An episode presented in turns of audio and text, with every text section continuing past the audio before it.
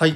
どうもこんにちは。ディズニー男子のテトリスです。このラジオではですね僕なりにディズニーの素晴らしさや豆知識などをゆるくお届けするラジオですのでよろしくお願いいたします。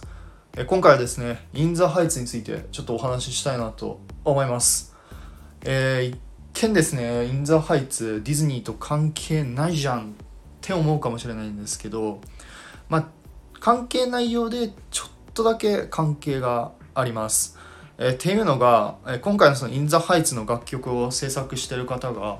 え、リン・マニュエル・ミランダさんという方で、え、この方はですねあのディズニーの長編アニメーションの「モアナと伝説の海」の楽曲を制作してる方です。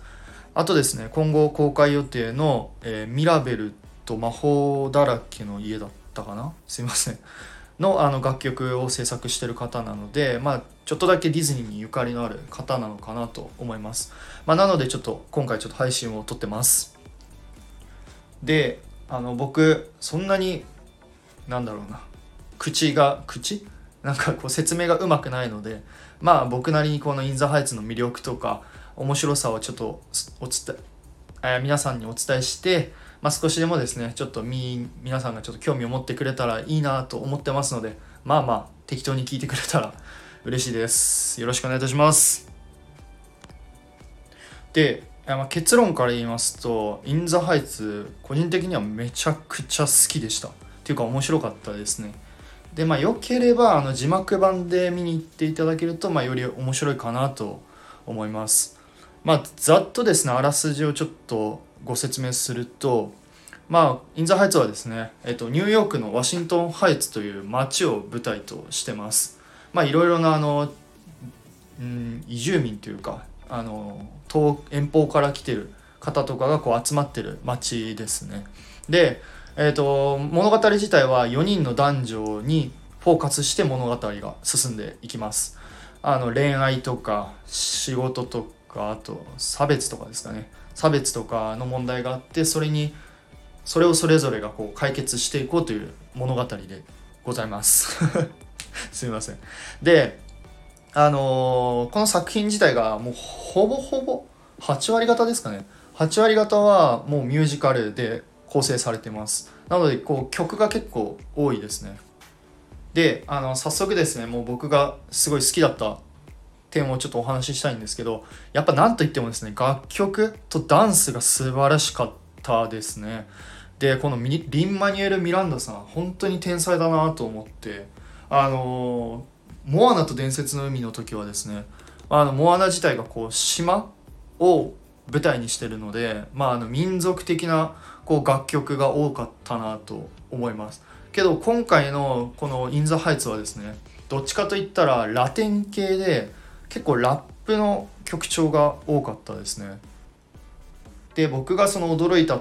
点っていうのが まあそのミランダさんはもともとその「モアナと伝説の海」の楽曲も制作してたので、まあ、そういうちょっとディズニーチックな楽曲も制作できるし、まあ、今回のですね「イン・ザ・ハイツ」のようなちょっと大人向けな楽曲も制作できるっていうその制作の幅楽曲の幅がすごい広いなと思ってそこに驚きました。こここんな曲までその作れるんだなと思って。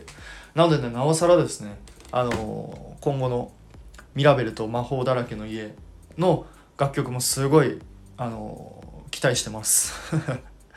でその「イン・ザ・ハイツ」はその楽曲だけじゃなくてあのダンスもすごいなと個人的には思いましたね。その結構激しめなダンスだったりとかが多いので、まあ、そこも一つ見どころなのかなと思いました。でそれに合わせて撮影方法もすごい面白いなと思いました。えー、っとですね、ま、僕が思ったのは例えるならあのララランドに、うん、近しいって言っちゃあれかもしれないんですけどララランドみたいなこう撮影方法をしてるなと思いましたね。あのプールサイドでなんか大勢で踊ったりとか街で踊ったりとかってするシーンもあったので、まあ、そういう演出も一つ見どころなのかなと個人的には思いました。で、えー、次なんですけどあの歌がすごいうまいですね。今回のその出演されてる女優さんとか俳優さんの歌がすごいうまかったです。で僕はそんなにそこまで本当に詳しくないんですけどほぼほぼ結構無名な